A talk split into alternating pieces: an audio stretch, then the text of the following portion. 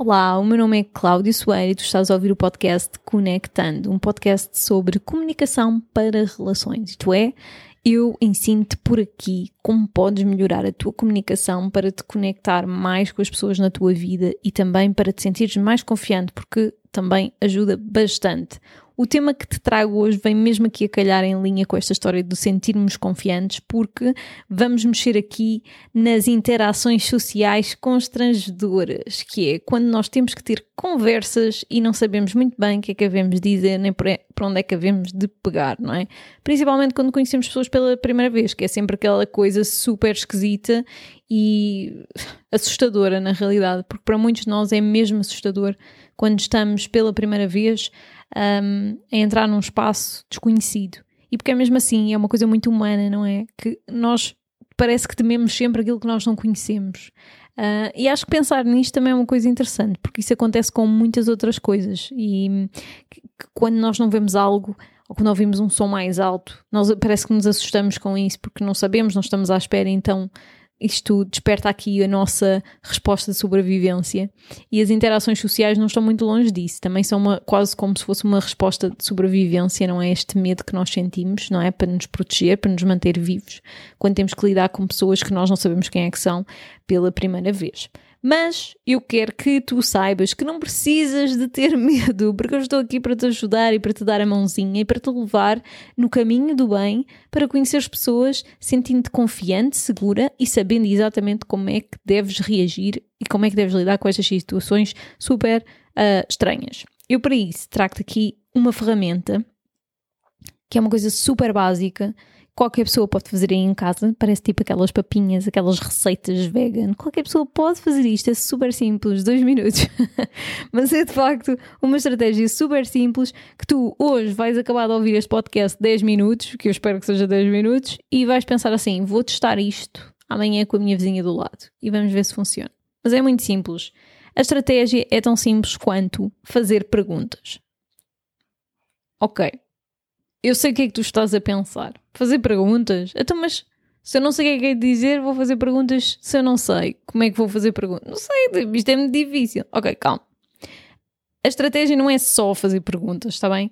A estratégia é fazer perguntas aliada de uma outra ferramenta que é a base da comunicação consciente e que é fundamental para a nossa vida, para as nossas relações e para tudo aquilo que nós fazemos, inclusive a ir à casa de banho porque por norma nós não, não temos, não estamos despertas quando fazemos estes processos mecânicos no nosso dia a dia. Mas a componente que anda de mão dada com fazer perguntas é a observação. A observação é fundamental nas nossas interações, porque muitas vezes nós vamos para os sítios, vamos para as situações, ouvimos as pessoas, mas não ouvimos verdadeiramente, não observamos verdadeiramente. E a observação é uma ferramenta que nos permite recolher informação. Ora, estás a ver aqui como é que isto vai ligar aqui à coisa das perguntas, não é? Porque se tu não sabes o que é que has de dizer, não é? Porque não conheces a pessoa, não tens ideias, pá, tu precisas de ir buscar essas ideias a algum lado, certo? Então aqui entra a função da observadora. A observadora é fundamental nas nossas interações, porque é a observadora que nos vai ajudar a compor o discurso, que nos vai ajudar a descobrir questões para fazermos. Vou-te vou contar aqui uma pequena história, muito simples, uh, mas aconteceu há pouco tempo. Um, na minha mentoria, uh, nós fizemos um exercício mesmo no finalzinho da, da mentoria e foi muito fixe porque o pessoal finalmente viu assim um, um, cruzamento daquilo que eram as ferramentas da comunicação consciente e como é que na prática nós podíamos unir tudo e trazer aquilo para a prática. Mas basicamente aquilo o exercício que eu fiz com as pessoas foi uma coisa tão simples quanto vamos juntar-nos em grupos, cada pessoa vai fazer uma apresentação, ok? Portanto, vai se apresentar, vai dizer algumas coisas sobre si que são importantes e as outras pessoas aquilo que vão fazer é tirar notas. Portanto, vão escrever uh, o que é que observaram em termos do comportamento, da linguagem não verbal, não é? Portanto, observar as expressões faciais, a postura corporal, o tom de voz, enfim, aqueles detalhes que muitas vezes nós não estamos atentos a eles, mas que são super importantes porque nos passam também informação sobre a pessoa. Mas também estarem atentas àquilo que a pessoa realmente está a dizer, não é? Portanto, observarem, porque escutar ativamente faz parte do processo da observadora, não é? E nós falámos disso no episódio anterior, que a escuta é fundamental para as nossas relações. Então o exercício era este, não é? De, portanto, anotar aquilo que nós víamos em termos de comunicação não verbal, mas também anotar aquilo que nós observávamos, escutávamos de comunicação verbal que nos despertava a atenção. Porque muitas vezes uma apresentação, não é? Portanto, alguém diz qualquer coisa e, e nós deixamos passar, pronto, a pessoa já se apresentou, acabou aqui. Mas não, daquilo que a pessoa disse, o que, é, o que é que nós poderíamos explorar? O que é que poderíamos saber mais? O que é que, o que, é que eu gostava de saber, de explorar mais sobre aquela pessoa que me pareceu interessante? Ou o que é que eu vi naquela pessoa que me parece interessante? Olha, por exemplo, uh, reparei que a pessoa na sua secretária ou tinha um, uma caneca a dizer adoro plantas. Por que não fazer uma pergunta sobre isso? A ciência aqui nisto está nos pequenos detalhes, que nós muitas vezes, como estamos com a cabeça na lua, ou estamos demasiado focados em nós, ou estamos a panicar e esquecemos-nos disso, acabamos por não observar aquilo que é o ambiente que, que, nos rodeia, não é? Portanto, os detalhes, o que é que nos reuniu ali, porque é que estamos ali todos, não é? Portanto, estes pequenos aspectos são, no fundo, um suporte e uma ajuda para nos ajudar a criar aqui este discurso e estas perguntas. Agora vocês estão a pensar assim: oh meu Deus, isso parece muito difícil, eu preciso de exemplos. Eu vou-vos dar exemplos. Aliás, isto aconteceu-me há pouco tempo, que eu fui há pouco tempo, há, alguns, há algum tempo, não foi há pouco tempo, também vocês não precisavam de saber isto, é, é relevante, mas há pouco tempo fui beber café com uma pessoa que eu já não ia há muito tempo. E eu, pessoalmente, o que eu pensei, o que eu senti, porque acontece muito isto, há aquelas relações que vocês têm da vida, que, enfim, deixam de estar com as pessoas por algum motivo, ou porque distância uh, física, ou porque cada um foi para o seu país, porque isto acontece muito, na, não sei porquê, mas na minha geração de amigos, eu tenho metade das minhas amigas a viver sei lá onde, uh, o que não é fácil, não é, para manter relações mas um, basicamente né, não havia ali muito para, para falar, porque não, não temos uma comunicação constante em termos de, de, de, WhatsApps da vida e de redes sociais e por aí fora. Uh, então não havia muito para dizer. E então eu já sabia que ia para uma situação que ia ser desconfortável, porque ia ter que forçar um discurso, a uma conversa que, que eu sentia que não ia fluir naturalmente, porque faltava ali uma base. Então, aquilo que eu fiz foi precisamente isto: ativar a minha observadora. E então, eu comecei a ver que, que aspectos é que a pessoa tinha diferente, tinha mudado fisicamente, tinha um cabelo novo, uh, enfim, uh, se havia alguma coisa na sua indumentária que eu pudesse pegar e fazer perguntas. Uh, por acaso reparei que a pessoa em questão tinha uma pulseira uh, que tinha uma nota sobre a família e eu perguntei, ah, que engraçado, uh, a tua família já X e Y. Enfim, comecei a observar certos detalhes que pude depois transpor para uma questão. Mas também fiz outra coisa, que foi consoante a pessoa ia falando, não é? Uh, eu ia registando alguns elementos que eu sabia que podia utilizar para fazer questões e ia fazendo questões. Uh, um deles foi a pessoa falámos sobre o confinamento, enfim, outras questões, e a pessoa dizia-me que gostava de que tinha feito umas caminhadas, e eu mais à frente peguei nisso e disse: Ah, então, mas eh, tens feito desporto, uh, conta-me tudo, notei que, que estás diferente, blá blá blá. Enfim, pequenos detalhes na conversa, não é? Pequenas coisas, pequenas. Um, sugestões que as pessoas vão fazendo ao longo do seu discurso, nós podemos aproveitar isso para depois fazer mais questões e podemos aprofundar a conversa. Uh, é engraçado porque a minha melhor amiga é uma pessoa que, que tem alguma dificuldade um, em ambientes sociais e nós tivemos algumas sessões de mentoria para, para eu poder ajudar também a um nível mais individual. E uma das primeiras coisas que eu disse quando nos reunimos foi precisamente isto. A forma como tu vais contornar essas situações é fazendo perguntas. Tu encontras uma coisa na pessoa que tu achas que é interessante e que é digna de explorar e fazes questões sobre isso. E nós nem precisamos de fazer questões sobre temas diferentes. Às vezes basta termos um tema para podermos explorar ainda mais. Ora, um exemplo, não é? Vamos lá, um exemplo para facilitar aqui isto. Vamos supor que a pessoa vos dizia que era. que tinha nascido na Alemanha, que tinha sido criada na Alemanha, que teve 10 anos na Alemanha e que depois veio para Portugal. Ah, que interessante! Então, mas conta-me mais sobre isso. Como é que foi para ti crescer na Alemanha? Eras de que cidade? Viviste em que cidade? Os teus pais são alemães? São alemães, sim. Foste para lá porquê? Porquê é que os teus pais estavam lá a viver? Claro, também ter daqui a questão do bom senso, não é? Porque consoante o contexto onde nós estivermos, há certas questões que podem não ser adequadas e que a outra pessoa pode sentir uh, que é uma intrusão uh, face àquilo que é a sua privacidade. E há níveis, não é? De, de intrusão e de, digamos que, de privacidade. Se vocês estiverem num local de trabalho, se calhar não vão dizer à pessoa, ah, então, mas estavas deprimida, conta-me mais sobre isso. Não vamos, provavelmente, e mediante a relação que tivemos com a pessoa, Neste caso, estamos aqui a falar de primeiras interações, portanto, uh, não é propriamente uma questão para aprofundar, não é? Portanto, temos também que ativar o nosso bom senso e perceber que há aspectos que são dignos de explorar e há outros aspectos que, enfim, que também temos que ter em consideração que há ali um limite, não é?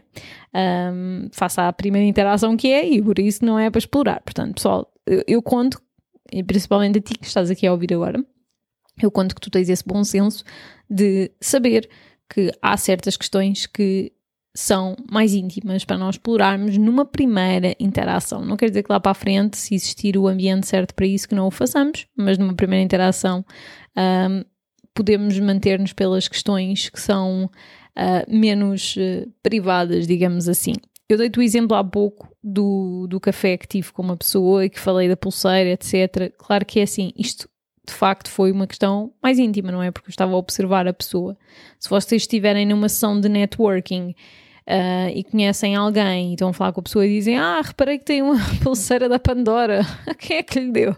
Não vamos fazer este tipo de questões, está bem? Portanto, esta análise também do contexto onde nós nos inserimos é super importante, está bem? Para termos essa, termos essa consciência e termos também noção dos limites que existem mediante os contextos em que nós estamos, está bom? Agora, digamos que vocês estão num ambiente de trabalho, por exemplo. Uh, e alguém uh, é a primeira vez que vocês estão uh, no, nesse ambiente de trabalho e têm que lidar com pessoas novas. vocês podem aprofundar fazendo questões há quanto tempo é que estás aqui, gostas da função que fazes, como é que vieste aqui parar, Uh, tens feito outras coisas? Que, que dicas é que me dás sobre isto? Ou o que, é que, o, o que é que tu achas que eu devo ter em consideração aqui para hum, conhecer o pessoal? Ou o que é que, o que, é que onde é que o pessoal costuma ir? Vão beber copos depois do trabalho? Uh, sei lá. Enfim, vocês há aqui uma série de questões, não é? Mediante o contexto onde vocês se inserem, que podem ser relevantes para vos ajudar aqui a fazer este desbloqueamento mas é fundamental, não se esqueçam de ter em consideração a parte da observação, porque a observação não é só útil para nos dar informação sobre aquilo que nós podemos questionar, não é? Portanto, para ser aqui um apoio nesta ferramenta das perguntas, mas também é importante para nos demonstrar se aquela pessoa está disposta ou não a ter uma conversa connosco. E a linguagem não verbal para isto é super importante, pessoal a maior parte de nós consegue facilmente uh, fazer essa interpretação, porque nós vemos logo pessoas que têm a cara trancada, que não são muito expressivas, que não fazem um sorriso. E se tu és uma dessas pessoas, deixa-me dizer-te já que se o teu objetivo é conectar uh, e, portanto, tentares uh, criar uma ponte com outra pessoa pela primeira vez, um sorriso é fundamental. E não, pessoal, não é porque somos, porque eu sou mulher e porque somos mulheres e porque temos que sorrir. Não tem nada a ver com isso, ok? Tem a ver simplesmente com aquilo que são os circuitos do nosso cérebro e a maneira como o nosso cérebro lê expressões faciais.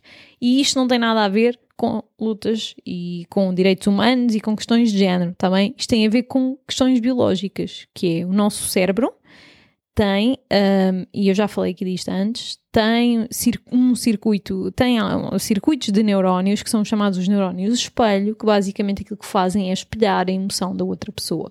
Portanto, nós retiramos informação, face aquilo que a outra pessoa nos está a demonstrar.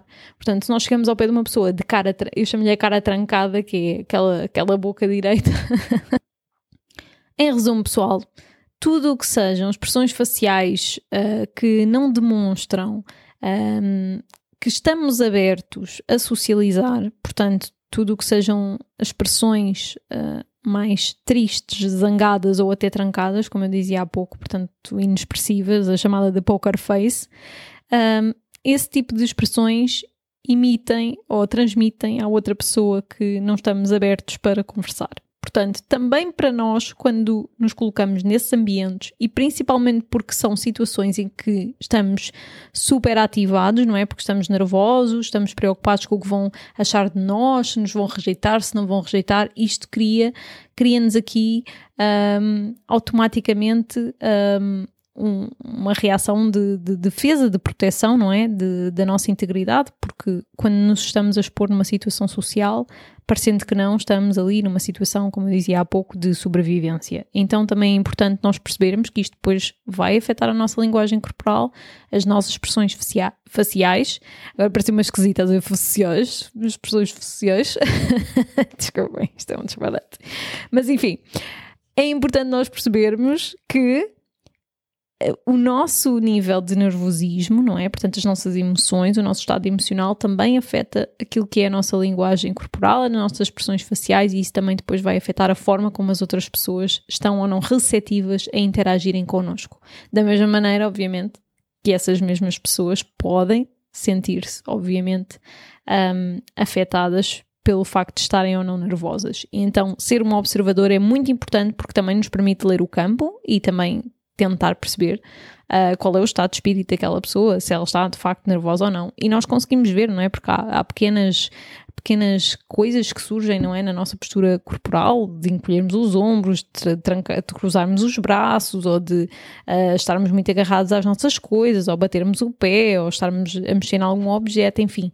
Há uma série de aspectos que nós fazemos que demonstram nervosismo, não é? Que podemos não estar a sentir-nos bem. Então vocês também podem ativar o vosso mecanismo de observadora para perceberem como é que a pessoa se sente. E isso até pode ser, no fundo, um desbloqueador, não é? De conversa. Eu estou a pensar aqui numa situação que possa ser um networking, ou um workshop, ou um curso, ou algo em que as pessoas conhecem pela primeira vez mas até pode ser um desbloqueador de conversa. Vocês dizerem à pessoa: Ah, estás aqui também, pá, sinto-me um pouco nervosa, também estás nervosa.